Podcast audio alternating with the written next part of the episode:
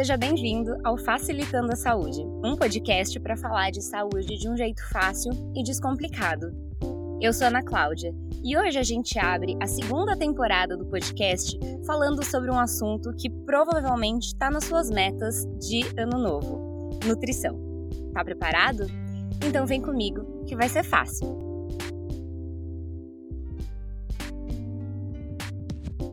Talvez você tenha visto algum meme nas redes sociais ou recebido alguma imagem no grupo da família falando sobre a ceia de Natal ou sobre a prometida dieta para depois do Ano Novo.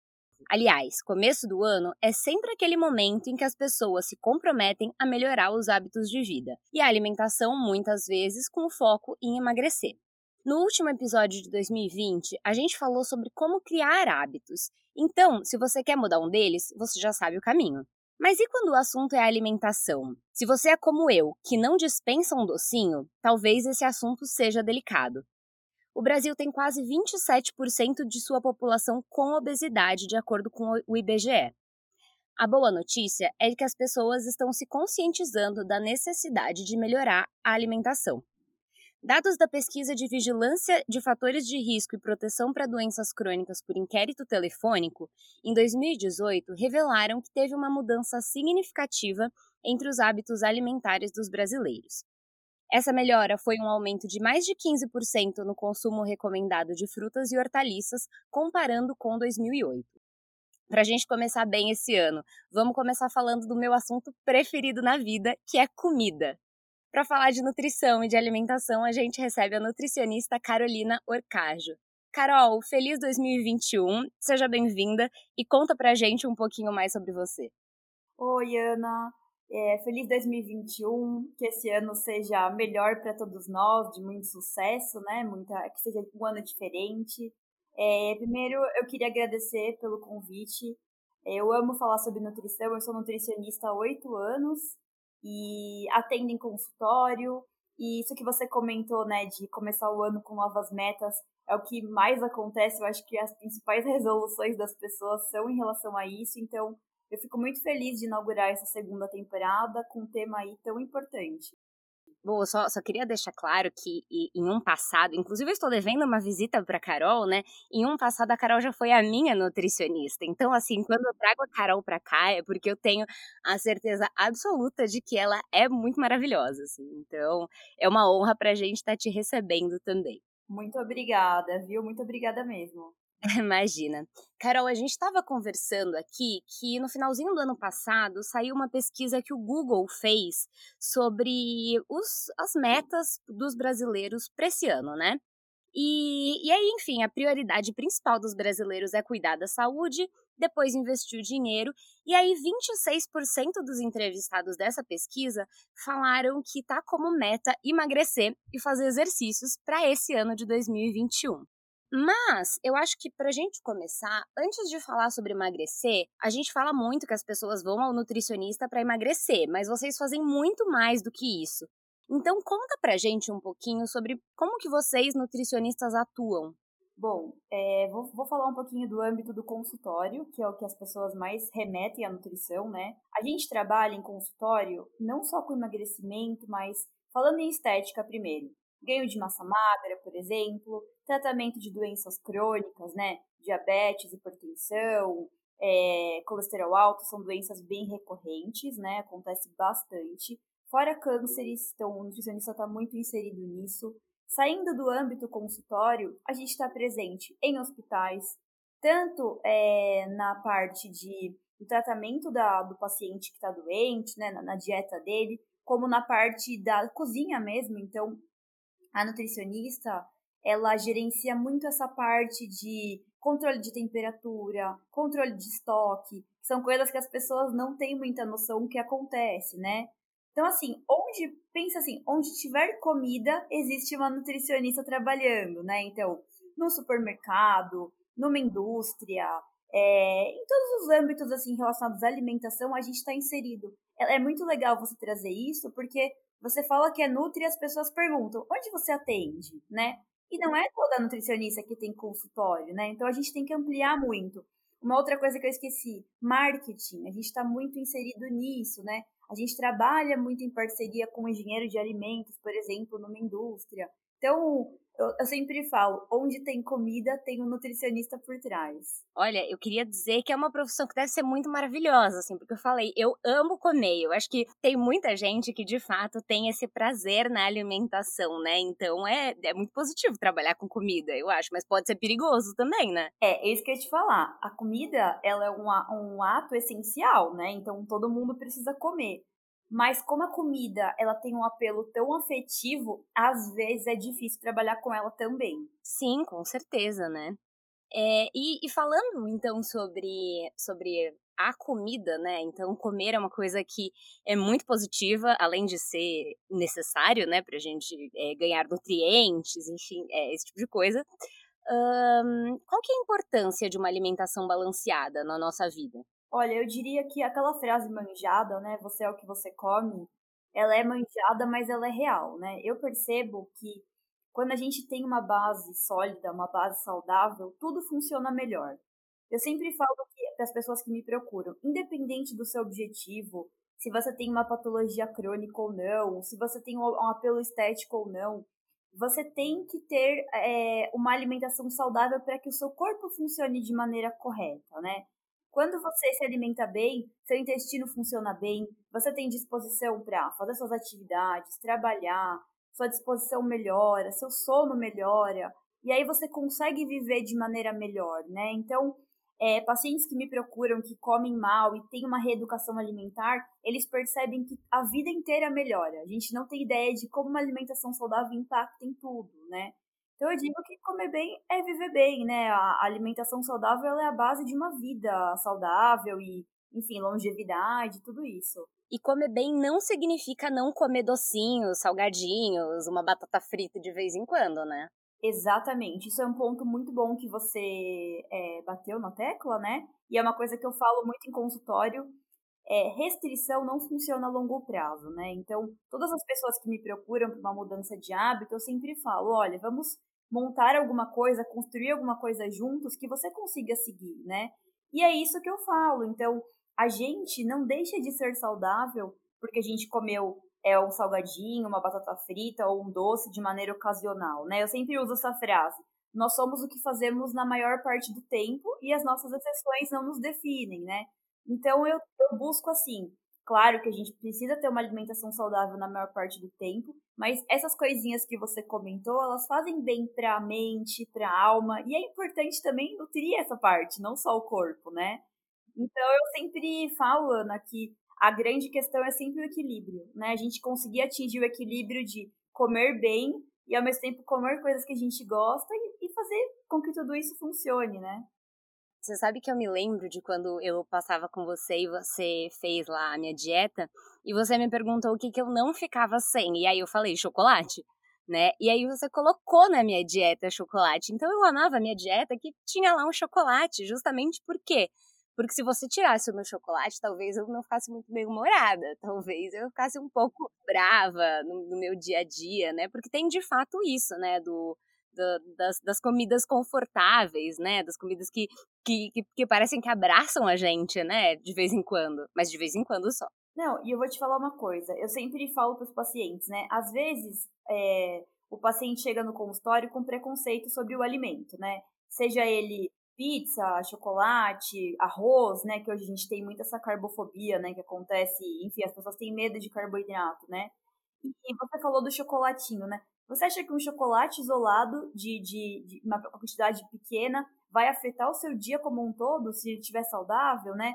E esse chocolatinho, ele vai te deixar mais feliz, ele vai te deixar mais tranquila, e aí de repente eu vou lá e restringo chocolate, e quando você vai comer, você vai comer muito, porque tava com muita vontade, né? Então eu acho, Ana, que a alimentação a gente tem que tirar muito esse conceito de proteína, carboidrato, gordura, sabe? A gente tem que é, fazer com que ela seja afetiva, com que ela seja prazerosa. E é esse o meu objetivo principal. E você vê, você conseguiu atingir seu objetivo na época, mesmo comendo chocolate, e se sentiu super bem, né? Exatamente.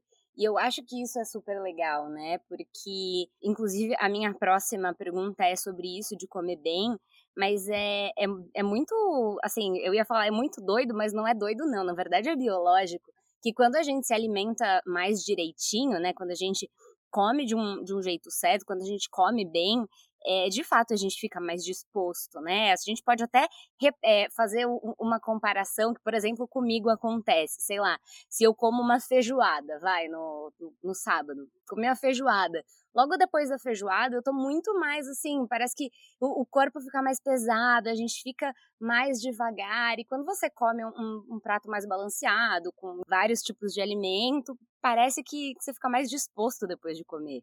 Sim, é, na verdade, assim, tem muito a ver com a, a densidade do alimento. Então, por exemplo, uma feijoada, ela vai ter uma quantidade grande de gordura, né? Porque são carnes mais gordurosas. Isso é bem mais difícil do corpo digerir.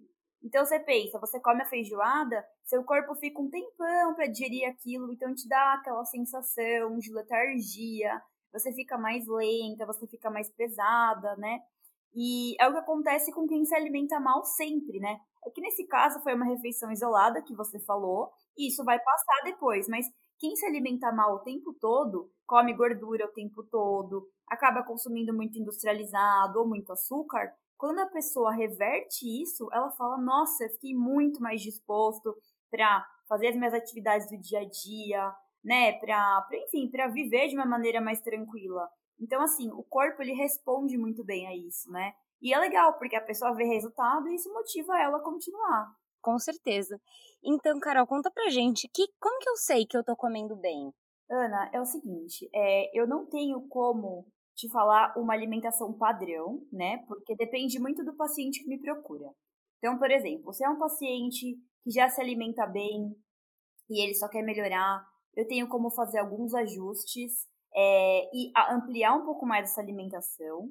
Já se é um paciente que me procura, por exemplo, um paciente obeso, tem uma alimentação muito ruim, de repente eu vou deixar alguns alimentos que ele consome que não são tão legais, mas para que isso, para que ele tenha uma adaptação mais tranquila, né? Porque eu sempre falo que a gente tem que ir aos poucos, né? O paciente tem que ir se adaptando, a gente tem que ir fazendo melhorias. A nutrição, ela não tem que ser radical, ela tem que ser um tratamento mesmo a longo prazo. Mas é, eu vou falar para você algumas coisas que eu acho básicas que a gente pode melhorar na alimentação, que já fazem uma diferença muito grande. Então, primeiro, aumentar o consumo de água. A água ela participa aí de todas as funções do nosso organismo, reações químicas, é, eliminação de toxinas via fezes, urina, por exemplo. Então, a água é fundamental, né? Funcionamento intestinal e tudo mais. Uma coisa que eu sempre oriento os pacientes é é, que eles é, desembalem menos e descasquem mais, né? Então, se você conseguir inserir pelo menos uma fruta no seu dia, é, uma refeição do dia com mais salada, mais legumes, um prato mais variado, né? É, você já vai estar tá acertando muito. Eu sempre falo para os pacientes assim: quando vocês vão ao mercado, deem uma olhada no carrinho de vocês. Ele tem mais frutas, verduras e legumes ou mais alimentos industrializados? Então, quando a gente começa a comer mais comida, a comer menos industrializados, beber um pouco mais de água, a gente já tem uma melhoria muito grande no organismo. Então eu começaria por aí. Tem uma coisa só, um, um parênteses, você falou isso do mercado, e eu acho muito legal quando a gente, assim, legal, não, não legal, assim, mas interessante. Quando a gente olha um rótulo de um produto e a gente não sabe o que são metade das coisas que estão ali. E aí você fica, meu Deus, eu não sei o que, que eu tô colocando para dentro do meu corpo, sabe? É, quando você tem esse estalo, parece que as coisas de fato já dão uma melhorada, assim, já, já, já é um primeiro passo. Não, isso dos rótulos é um dos primeiros tópicos que eu abordo em consulta, né? A gente, querendo ou não, é bombardeado pelos industrializados hoje, né? Eles são práticos, querendo ou não, né? Então, Ana, isso que você comentou é fundamental. Eu sempre falo para o paciente: dá uma olhada em ingredientes, né? Então, o primeiro passo, já instruindo o pessoal que está escutando, né? Quanto menos ingredientes, melhor. Por quê? Se tem uma lista muito grande de ingredientes ou coisas que você nem sabe o que significam, né? Que é o que você exemplificou, aquilo ali foi muito industrializado, com certeza. Então, quando as pessoas conseguem bater o olho num produto e identificar se ele é saudável ou não, isso já ajuda muito, porque a gente começa a ser mais seletivo, né, com o que a gente come. Uma coisa legal de falar sobre rótulos também é sobre a ordem dos ingredientes, né? Então, todos os rótulos, isso é padrão, né, no Brasil. eles estão em ordem decrescente. Então, ou seja, do que o produto tem mais do que ele tem menos. Então, uma das coisas que eu peço para o paciente identificar, por exemplo, um pão que ele vai comprar, sempre tem a farinha de trigo integral como primeiro ingrediente. Ou evitar ingredientes que tenham açúcar como primeiro ingrediente, porque é o que mais contém no produto, né? Então, às vezes, você vai comprar um produto que acha que é saudável e ele tem farinha de trigo como primeiro ingrediente, açúcar, ou mesmo uma gordura vegetal, né, que é super ruim para a saúde. Então, estar atento aos ingredientes é o primeiro passo aí para a gente identificar um alimento industrializado saudável. Sim, é, e eu acho, acho legal, assim, quando a gente sabe as coisas que tem dentro do, do que a gente está comendo, do que a gente está tomando, como que, que choca mais, né? Então, aquelas imagens que eventualmente circulam da quantidade de açúcar que tem em um refrigerante, por exemplo, ou em uma bolacha recheada, né? As pessoas elas ficam chocadas, né? Porque você pensa, imagina que se eu comer essa quantidade de açúcar vai ser assustador, mas quando ele tá lá diluído no meio de um produto, ele não soa tão assustador assim, né? Não, na verdade, o Brasil, isso é uma, uma coisa real, né? O brasileiro, ele tem um paladar muito doce, falando do açúcar, né? Então, produtos que vêm de fora, eles chegam aqui com mais açúcar já, porque isso é comprovado que o brasileiro gosta desse açúcar, né? Por exemplo, a bolacha Oreo, que ela é importada. Quando ela chegou aqui no Brasil, ela tinha o dobro de açúcar lá de fora. A gente vê que as, o, no, o nosso chocolate ele é doce, as nossas sobremesas são muito doces. Então, as pessoas aqui, elas têm esse paladar, né? Mas isso, Ana, é muito assim. É, quando a gente vê, a gente tem a noção de visualização, a gente entende muito mais o que a gente está comendo. É real isso. Eu acho legal essas campanhas, porque às vezes as pessoas pensam assim, ai, não tem problema tomar um achocolatado todos os dias, né? Duas colheres de sopa. Só que você vê isso no montante do mês, né?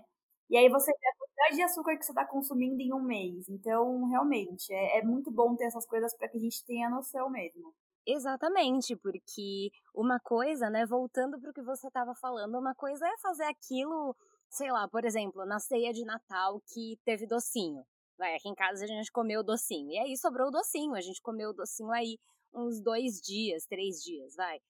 Uma coisa é você fazer isso pontualmente, né? Outra coisa é você comer essa quantidade de docinho várias vezes ao dia, todos os dias, né? Isso é muito legal que você trouxe, né? Eu falei pro pessoal no ano passado sobre a ceia, para não fazer dieta na ceia, né? Porque o problema não é a ceia, é nosso ano como um todo, né? Então, assim, isso é perfeito que você tá falando, porque o problema das pessoas, Ana, não é o chocolatinho pontualmente, ou, sei lá, pizza no sábado à noite. É que as pessoas têm feito das exceções os hábitos.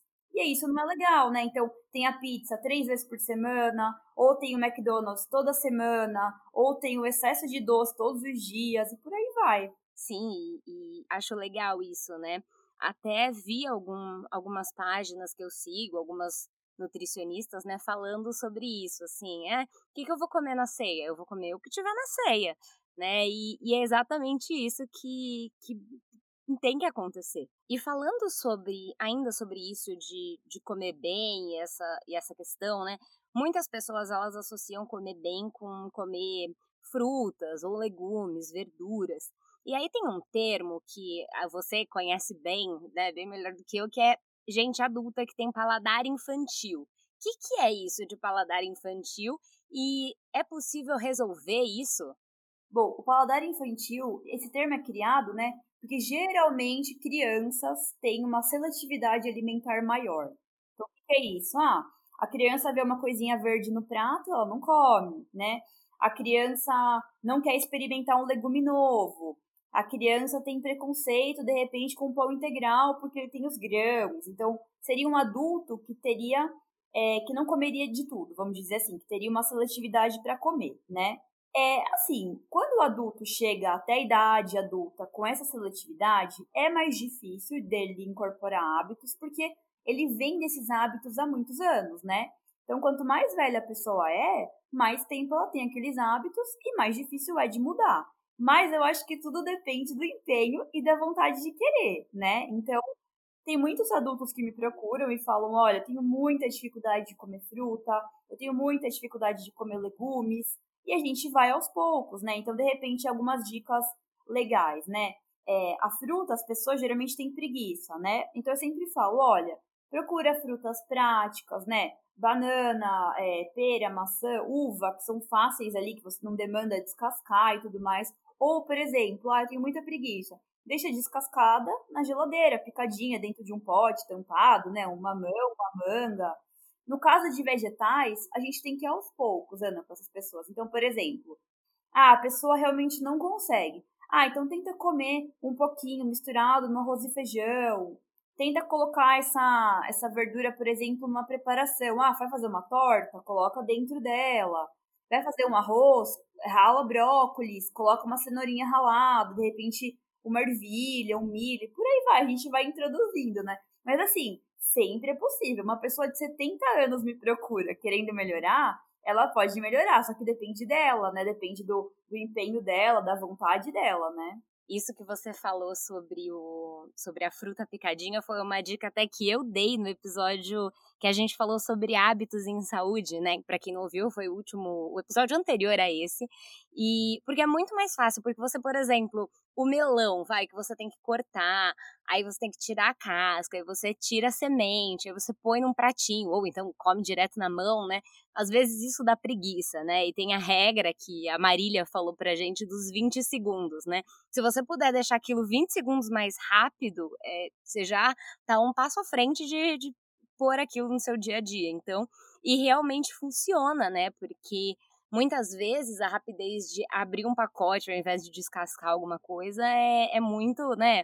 A gente vive, esse ano que passou foi um pouco diferente, né? Mas a gente vivia num, muito numa correria de não ter tempo para nada, de né, nem almoçar direito, e aí de repente é, ir lá, pegar uma fruta, lavar a fruta, cortar, pode tomar muito tempo da sua dieta. Então, se você conseguir, é, da, da, sua dieta não, né, do, do seu dia, e apesar de não ser tanto tempo assim, se você colocar na ponta do lápis, né? Não, claro. E assim, isso que você comentou de deixar, de deixar prático é uma das principais orientações que eu dou. Então, as pessoas têm muita preguiça de fazer salada, legumes, né?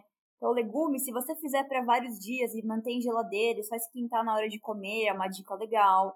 Deixar a salada já lavada na geladeira num pote também é legal. Eu acho que planejamento é a chave para mudança, né? Então, se você sabe que você vai se sabotar por conta disso, né? Porque você tem preguiça de cortar o melão, deixa o melão metade dele cortado já, porque é só você pegar de um potinho e comer, né? Ou até, né? É, na feira que eu vou, por exemplo, tem lá a feira limpa, né? Então você não precisa nem ter o trabalho de lavar a sua salada. Você só tira lá e põe no prato, né? Então, porque, beleza, aí é um pouquinho mais caro, você paga um pouquinho mais, mas você paga pela praticidade de já ter o negócio pronto ali para você já comer, né? Então, isso tira também, né, um, um, o tempo de lavar a salada, porque também salada às vezes demora para lavar, né? Você tem que deixar de molho, enfim. Isso que você falou é muito legal porque hoje em dia a gente tem cada dia menos desculpas, né? Exato, exato. Antigamente tinha aquilo de não tenho tempo, mas agora a maioria das pessoas estão em casa, né? Então você pode andar até a sua cozinha e pegar uma maçã na sua geladeira, né? Então, qual é a sua próxima desculpa? Não, isso, isso é uma coisa que eu, eu bati muito na tecla esse ano. Muito, muito, muito. Como a gente ficou muito mais em casa, eu falei, gente, ao invés de vocês falarem, ai, nossa, estou em casa, tenho muito mais acesso aos alimentos, por isso eu como muito mais, pense da outra forma nossa, estou em casa, tenho mais acesso aos alimentos, por isso vou me alimentar melhor, né? Então, eu acho que a gente sempre tem que olhar o copo meio cheio e não meio vazio, né? Então, tudo é, é a forma com que a gente vê a situação, né? Exatamente. E é muito, é realmente muito mais fácil, né? Agora que estamos em casa, fazer isso. É, Carol, falando em frutas, verduras e legumes, eu queria te fazer uma pergunta é, sobre os vegetarianos e os veganos, né?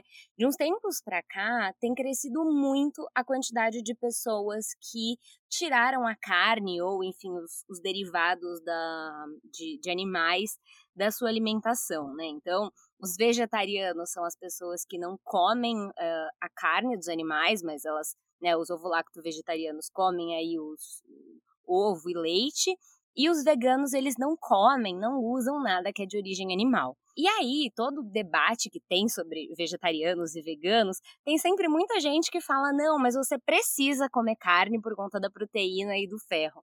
Será que você pode falar um pouquinho sobre essa, né, essa. Não vou nem falar alimentação, porque é mais estilo de vida, vegetariano e vegano, e sobre essa, essa complementação ou suplementação, como que, como que as pessoas veganas vivem a vida delas sem carne, assim, porque tem muita gente que acha que isso é impossível. Isso é muito legal você trazer, porque eu tenho percebido isso, na verdade, desde o ano passado, nos congressos que a gente participa e tal, que as, as marcas têm, elas têm investido cada vez mais nesse público em relação a é, proteínas veganas, em relação a, a suplementações veganas tudo mais. Então, esse público realmente cresceu muito. É, eu percebo muito no público jovem, né, os adolescentes. Então, eles vêm com essa consciência é, ambiental, com essa questão dos animais, né? Então, realmente, é um estilo de vida, como você comentou. É, como que a gente trabalha com, com esse público, né? Os vegetarianos, é muito difícil você ter uma deficiência em relação à proteína ou algum micronutriente como ferro, porque a alimentação deles, ela tem um pouco de animal, né? Então você comentou, tem o, tem o leite, de repente o queijo, o iogurte, tem o ovo, que é um alimento super completo em relação a proteínas. Então é, é fácil atingir proteínas, é, nutrientes de maneira tranquila, como se eles fossem onívoros, que são, são pessoas que comem de tudo, né? Então, a gente tem que balancear, claro, a alimentação, deixar ela variada, mas não é um público tão difícil. Os veganos é, é um pouco mais complicado, é um pouco mais delicada a alimentação deles, não que seja errada de maneira nenhuma, eu respeito 100% quem vem ao consultório, seja por crenças, ideologia, estilo de vida, a gente tenta adequar ao máximo de acordo com a situação e o que a pessoa me traz, né? Por que, que é um pouco mais difícil? Porque as fontes de proteína vegetal, elas têm também carboidrato, tá? Então, Exemplos clássicos, as leguminosas, como os feijões, grão de bico, lentilha, ervilha, etc, né? É, então, como que eu trabalho com esse público? Eu tenho que balancear as proteínas e ao mesmo tempo controlar a quantidade de carboidratos que eles consomem, porque geralmente o paciente que, que entra nesse mundo novo, né, ele fica um pouco perdido e ele acaba exagerando em carboidrato. Então a gente tem que tomar um pouco de cuidado com isso. Não é todo paciente que precisa de suplementação, né? Os veganos um pouco mais, porque tem pessoas que têm dificuldade de conseguir a proteína via alimentação, então eu entro com alguma proteína vegetal, por exemplo, proteína vegana, que tem um monte no mercado, uma proteína de ervilha, de amêndoas, tem várias ótimas, marcas ótimas. Em relação a micronutrientes, a minha maior preocupação nem é em relação ao ferro, porque eles têm uma boa gama né, de alimentos, de um consumo vegetal muito bom, né, que, que propicia esse ferro. O grande problema é a vitamina B12, porque a B12 ela é encontrada é assim de maneira majoritária em alimentos de origem animal, né? Existe uma alga vegetal que é encontrada a B12 e a levedura nutricional, que é um outro alimento que não é tão acessível, que o preço é um pouco mais caro, que também tem a B12. Mas, como geralmente as pessoas não consomem tanto desses alimentos, a suplementação se torna necessária. Então, eu já tive que suplementar B12 para pacientes veganos, né? Mas também não é uma regra, tá? Então, pode ter um paciente vegano que não precise de suplementação, mas isso a gente acompanha. Mas, assim, é muito possível sobreviver sendo vegetariano e vegano, né? O legal é procurar, de repente, alguém que está me escutando que quer começar esse estilo de vida, procure um profissional para te orientar. Os pacientes que me procuram, eles pesquisam bastante, né? Porque geralmente a pessoa que vai para esse mundo, ela, ela gosta de alimentação, mas é legal ter alguém para de repente é, mostrar opções diferentes de proteína, balancear a alimentação como um todo. Mas assim, o que eu digo é, é super normal e é super tranquilo e saudável ser vegetariano ou vegano, né? E de repente vegetariano e vegano ele é até mais saudável que uma pessoa que come carne, porque vamos combinar que comer carne não diz nada, né? Se você é saudável ou não. Exatamente. E eu, assim, eu eu não sou vegetariana e nem vegana, mas eu confesso que eu flerto um pouco com, com essa alimentação, justamente porque, é, por exemplo, quando eu vou em um rodízio de pizza vegano, parece que é tudo muito mais leve do que um rodízio de pizza tradicional, sabe? Não sei, é, é, é realmente parece que a comida é mais, mais, mais leve, assim, né?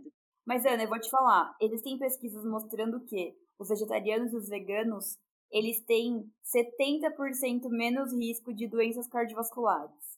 Então, porque assim, eles não comem tanta gordura saturada, né? Porque eles são de origem vegetal. O, a parte, os alimentos vegetais, a digestibilidade deles é muito melhor. Então é isso que você comentou. Nossa, eu fico muito mais leve, né? Porque querendo ou não, a carne, o queijo, né, os derivados, eles têm gordura, né? Isso fica um pouco mais pesado, né? Eu acho assim, essa questão é, ambiental do vegetarianismo e do veganismo, ela é muito bacana porque os maiores é, problemas ambientais nossos são a carne bovina, né? Em relação a, a emissão de gases na, na, na, camada de ozônio, em relação à água, né? Para você produzir um quilo de carne, você gasta muita água, né? Então eu acho que só por esse apelo já é legal, mas eu concordo com você, eu não sou vegetariana e a gente está habituado a um estilo de vida, né? É complicado mudar, né? Mas eu acho que assim, se a gente conseguir reduzir um pouquinho da carne, isso já vai ter um impacto muito bom. Com certeza. É, ou então fazer aquele segunda-feira sem carne, né? Que é um movimento que, enfim, já existe há alguns anos. E só se você tira carne um dia da, da semana da sua dieta, isso já melhora aí o, o, o impacto ambiental, né? Mas assim, só só lembrando que né, não estamos fazendo apologia ao veganismo ou ao vegetarianismo, as pessoas são livres para escolher o que elas querem. E, e, estamos só falando sobre, de fato, as vantagens. É, eu, sempre, eu falei para você no começo, né? Eu, eu, o paciente chega no consultório e ele fala, e eu respeito 100% do que ele tá falando, ó. Eu tenho restrição tal, eu gosto disso. Eu nunca vou falar para um vegetariano, ah, mas meu Deus, você precisa comer carne. Jamais falaria isso, jamais, né? E então, com certeza, eu acho que é, uma, é um assunto muito legal que você trouxe, mas é, é isso que você falou, a gente respeita todas as pessoas e é isso. Exatamente. Então, você que está ouvindo a gente, não chegue naquele seu colega vegetariano e fala assim, mas nem peixe, não, nem peixe. Né? Não chegue naquele seu colega vegano, ah, mas não sente falta de comer um ovinho frito? Não, não sinto. É, vamos respeitar as escolhas das pessoas, né? E você, você tocou num ponto que me leva para uma pergunta, né? Você falou, a gente estava falando aqui, né? Vou começar uma, uma.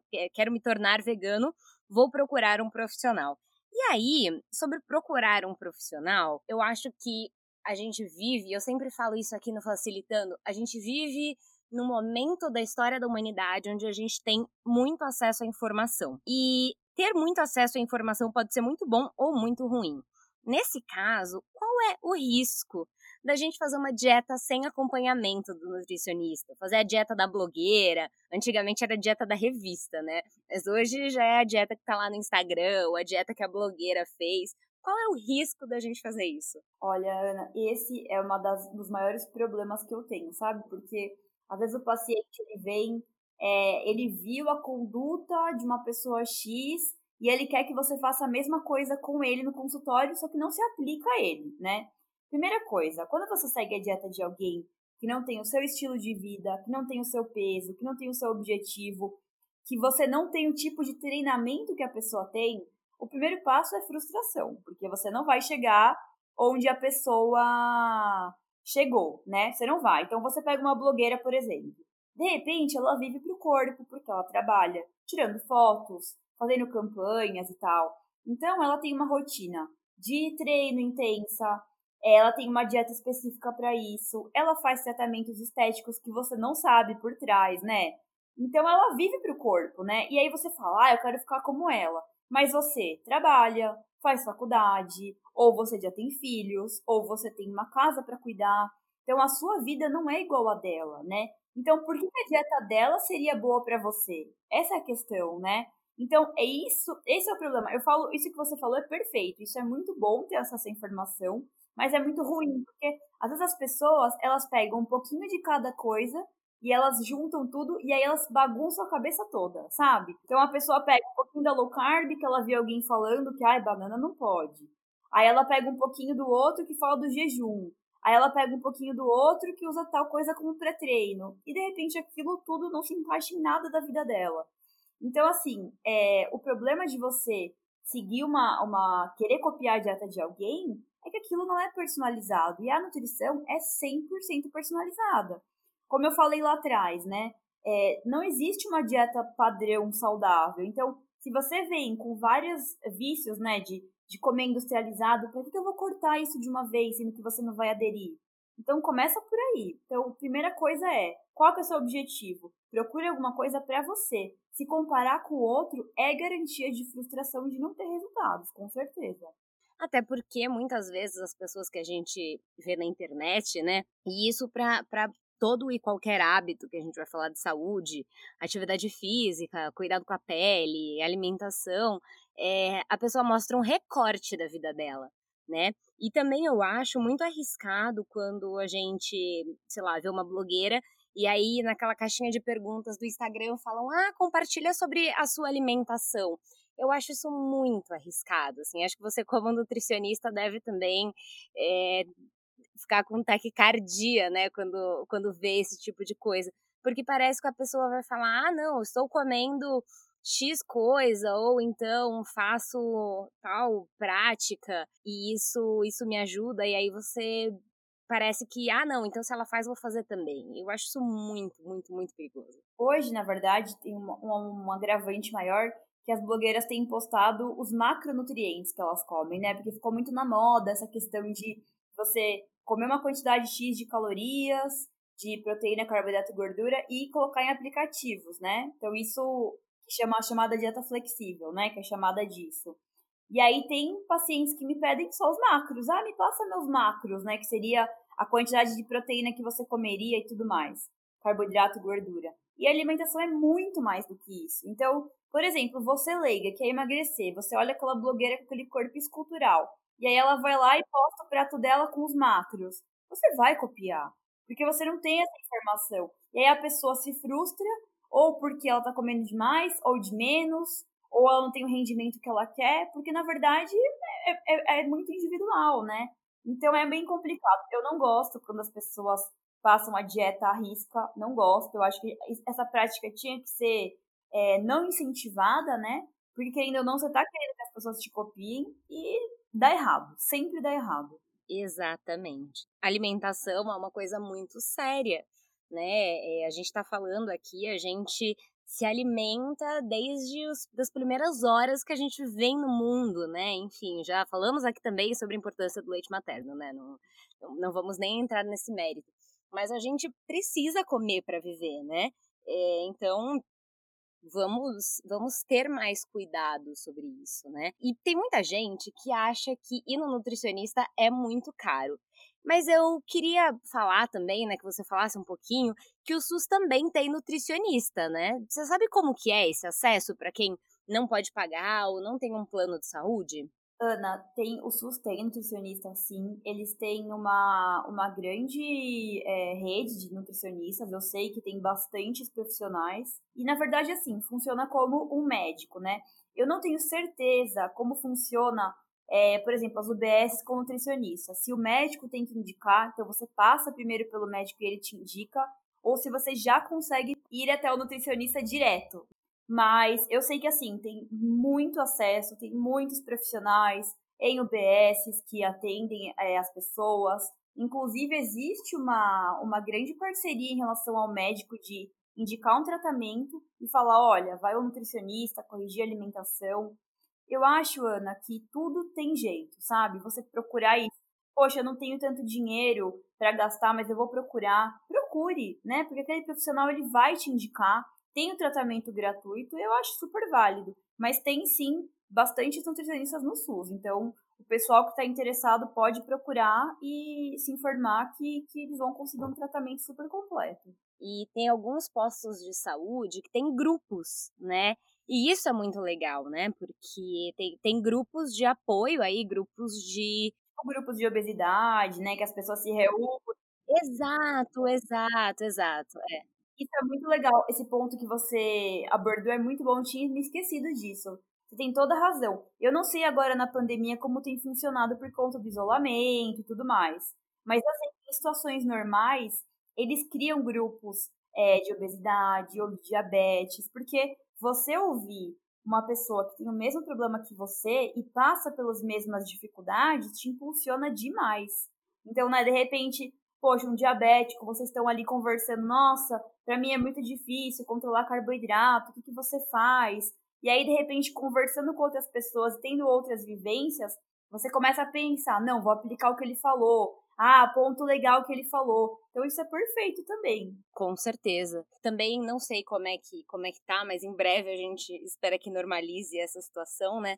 Mas tem, tem muitos grupos assim, e não só para condições de saúde, né? Grupos de pessoas, por exemplo, que querem ter uma dieta mais saudável e aí elas se reúnem, enfim, é é bem legal assim, né? Eu já tive uma vivência no SUS que me, me mostrou como como é importante isso, né? Ah, o nosso SUS é fundamental, né? Por mais que a gente tenha problemas com ele, você vê países que são totalmente privatizados em relação à saúde e o quanto falta isso, né? Uhum, exatamente. E é legal porque o Ministério da Saúde, falando em alimentação, tem alguns guias alimentares, né, para a população. Não sei se você quer falar, pode falar um pouquinho sobre os guias, né? Que tem o guia alimentar para a população brasileira, tem o guia alimentar para criança menor de dois anos, enfim, tem muito material. Não, esses materiais são fantásticos, fantásticos. Se você que está ouvindo quiser baixar, é só digitar no Google Guia Alimentar População Brasileira, está disponível, né? Uhum. A gente vai colocar os links também aqui na, na descrição do episódio. Eles são feitos por nutricionistas, né? Então eles englobam aí tudo que eu falei sobre é, o princípio básico da alimentação, né? De consumir menos industrializado, de beber água e outras é, dicas e tudo mais. E eu acho assim, para começar é fundamental. Então é um material muito interessante. Bom que você abordou sim, com certeza. É, a gente, eu, eu costumo brincar aqui que a gente, sempre que possível, no Facilitando a gente, enaltece o SUS. Gostamos muito do SUS aqui. Outra, outra dúvida que eu tenho, Carol, é que hoje em dia, também nisso de muita informação, né? A gente fala muito sobre suplementação. Então, a gente vê pessoas que tomam lá várias vitaminas, um milhão de comprimidos de, de, de suplementos, né? Como que a gente sabe se a gente precisa repor ou suplementar vitaminas, nutrientes e como que faz isso? Bom, é, isso é bem legal você tocar nesse ponto, porque hoje as pessoas pensam que quanto mais melhor, e na verdade não, né? Se você não tem deficiência, você não precisa suplementar nada, né? Então, existe esse mercado aí de suplementações que está super em alta e as pessoas acabam tomando coisas que elas nem precisam. Como que eu, eu analiso é, a suplementação? Vamos falar primeiro de proteína, né? Eu vou olhar a dieta como um todo da pessoa, eu vou calcular essa dieta e verificar se a quantidade de proteínas está baixa, né? Então, isso em relação à proteína. A nutrientes, a gente analisa é, primeiro exames bioquímicos, então você vai pedir uma bateria de exames, ou mesmo médico, e você vai analisar esses exames para realmente verificar se tem alguma deficiência de alguma vitamina que precisa ser suplementada ou então é, sinais clínicos, né, da pessoa. Então a pessoa vem ao consultório e fala: "Ah, estou com queda de cabelo, minhas unhas estão fracas, eu estou muito cansada, não tenho ânimo para fazer as atividades", ou de repente, é, enfim, N fatores que possam desencadear uma deficiência de vitaminas que a gente possa identificar isso, né?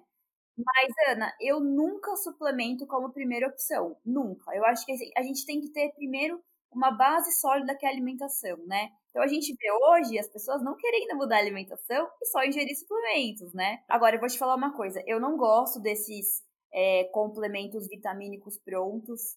É, eles têm muito de tudo e muitas vezes a pessoa está consumindo a mais do que ela precisa, então ou ela vai é, no caso de um selênio, por exemplo, ter uma toxicidade, porque o selênio não é, não é eliminado, ou ela vai eliminar a viurina, então ela está consumindo aí uma vitamina que ela nem vai utilizar, né? Então, um, um recado para você que está me escutando, né? É, ao invés de, de tomar um monte de coisas ou de tomar esses, esses multivitamínicos prontos, procure um profissional, né? De repente você está com algum sintoma, ele pode suplementar aquilo especificamente. Às vezes a gente está gastando dinheiro à toa com coisas que a gente não precisa, a gente poderia empregar esse dinheiro de uma maneira muito melhor, né? Exatamente, né? Fiz questão de perguntar isso justamente porque tem muita gente que, ah, eu tô meio indisposto, né? Vou comprar uma vitamina na farmácia e vou tomar uma vitamina para ver se melhora, assim, um complexo vitamínico, né? Quando eu falo de vitamina, eu penso em bater uma vitamina no liquidificador, né? Isso para mim é uma vitamina, né? Mas é, popularmente falando, complexo vitamínico, né? Não é bala, né, para você E, e, nem se fosse bala, eu tô falando com uma nutricionista eu uso bala de, de exemplo, né? Que, que absurdo. Ou não, não é um absurdo, né, Carol? Porque tudo bem eu chupar uma bala de vez em quando. Sim, com certeza. Eu sou, eu falo que assim, eu sou uma nutri muito tranquila, Ana. Eu sou aquelas que assim, de tipo, eu vou sair com você e eu vou tomar uma cerveja com você e eu vou comer alguma coisa diferente, porque é normal, né? A gente tem que balancear como a gente falou desde o início, né? O problema não é uma, uma coisa específica, é o dia como um todo. Então, se você tiver vontade da bala, pode comer, né? O que eu ia complementar que você falou da, das vitaminas, quanto de paciente que chegou nessa quarentena falando pra mim, ah, comprei um multivitamínico. Aí eu falei, tá, mas por quê? Ah, porque eu vi na TV que não, a imunidade era boa, tinha, tinha que tomar pra imunidade, eu tomei. E aí, sabe, esse tipo de coisa desnecessária? Sim, sim.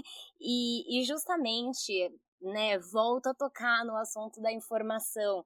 A gente vê, ah, porque a minha vizinha tomou vitamina X e aí, por conta disso, ela não pegou Covid. Não é assim que funciona, né? É, não é que sua imunidade vai ficar boa porque sua vizinha tomou uma vitamina e você vai tomar essa vitamina e vai acontecer a mesma coisa. Você não é a sua vizinha. Você é um ser humano com características únicas e um metabolismo único, enfim. E, Carol, pra gente terminar aqui, começamos aí 2021 e a gente deveria ou não, tá começando a colocar os, os hábitos, né, os nossos projetos aí em prática, né? E muita gente começa o ano falando, não, vou me alimentar melhor, e isso não dura, né? Que dica que você dá pra gente manter, principalmente hábito alimentar por bastante tempo? Bons hábitos alimentares, aliás. É, isso é uma pergunta muito legal, né? Porque a maioria das pessoas elas querem mudar drasticamente. Então, elas tinham hábitos horríveis, por exemplo, em 2020, agora em 2021 elas querem cortar tudo da alimentação, elas querem cortar 100% de doce, elas querem ficar, né, 100% saudáveis. E assim, uma coisa que eu comentei anteriormente, que eu bato na tecla, as mudanças, elas têm que ser é, de maneira lenta, mas que se perdurem, né? Então, por exemplo, o que eu orientaria uma pessoa? Não queira trocar todos os seus hábitos em uma semana, porque você adquiriu os hábitos anteriores ao longo de meses, de anos, ao longo de muito tempo, né? Então, vai aos poucos, né? Então, de repente, toma refrigerante todo dia, começa a tomar dia sim, dia não, você acaba exagerando no doce, não corte o doce, reduza a quantidade, né? Como eu falei, dicas pequenas, né? Coloque uma fruta todos os dias, comece a inserir um pouquinho mais de vegetais. Eu acho que assim, mudanças radicais, elas só são feitas a curto prazo. O que é feito a longo prazo é aquilo que você consegue seguir, né? Então eu acho assim, gente, vamos deixar. É, eu sempre brinco que o ano ele só muda se você mudar, de fato, né? Então, para a gente mudar, a gente precisa de tempo, né? Então, eu acho que o que fica aí para esse ano que vai começar é faça mudanças graduais, não se cobre tanto em mudar tudo em uma semana, porque não é assim que funciona. É, vamos aos poucos, eu falo um passinho de cada vez, né? Quando a gente dá um passinho para frente, a gente melhora um hábito, a gente melhora muita coisa. Então a minha dica principal é essa: mudança gradual que vai ser incorporada a longo prazo, que vai ser sólida e que você vai conseguir manter por muito tempo. Carol, quero te agradecer assim imensamente por por estar tá, tá falando com a gente, por ter contribuído tanto aqui para o Facilitando. Vou deixar aqui agora o espaço para você falar o que você quiser e também te convido, né, quem for do ABC e mesmo quem não for do ABC, a gente mora aqui em São Bernardo, né, no, na Grande São Paulo. É, a Carol faz parte de uma clínica da família dela que é muito maravilhosa. Então, Carol, a palavra é sua. É, Ana, primeiro eu queria agradecer você, a Gabi, pelo, pelo convite. Foi muito bom. Eu amo falar de nutrição. Eu falo que nutrição acaba sendo minha vida, né? Eu não consigo distinguir a nutricionista da, da pessoa, porque é tudo um só, né? Então eu agradeço muito. Você trouxe temas muito legais, né? Você não trouxe só emagrecimento, você ampliou a nutrição, que é uma coisa que eu acho fantástica.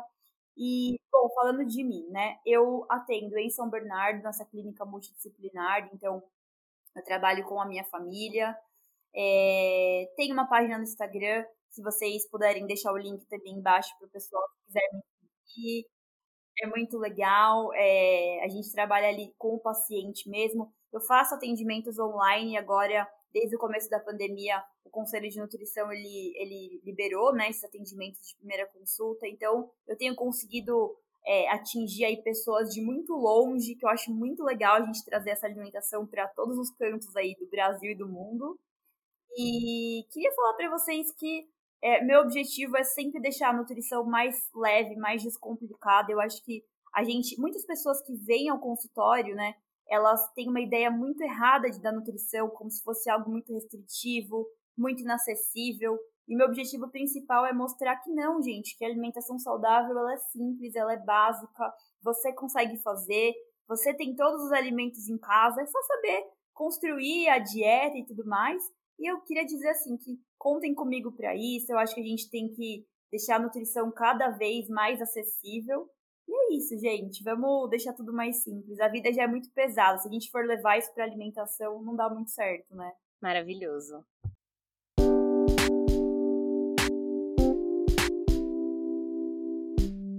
Esse foi mais um episódio do Facilitando a Saúde. Eu tenho certeza que ele te ajudou a descomplicar algum tema ou então a aprender sobre alguma coisa que você nem sabia que era complicado. Toda sexta-feira a gente volta, trazendo conteúdos de qualidade para facilitar a sua relação com a sua saúde e também com a doença no momento em que ela aparecer. Você pode falar com a gente através dos endereços que estão aqui na descrição do episódio. Facilitando a Saúde, um podcast para falar de saúde de um jeito fácil e descomplicado. Tá preparado? Então vem comigo que vai ser fácil.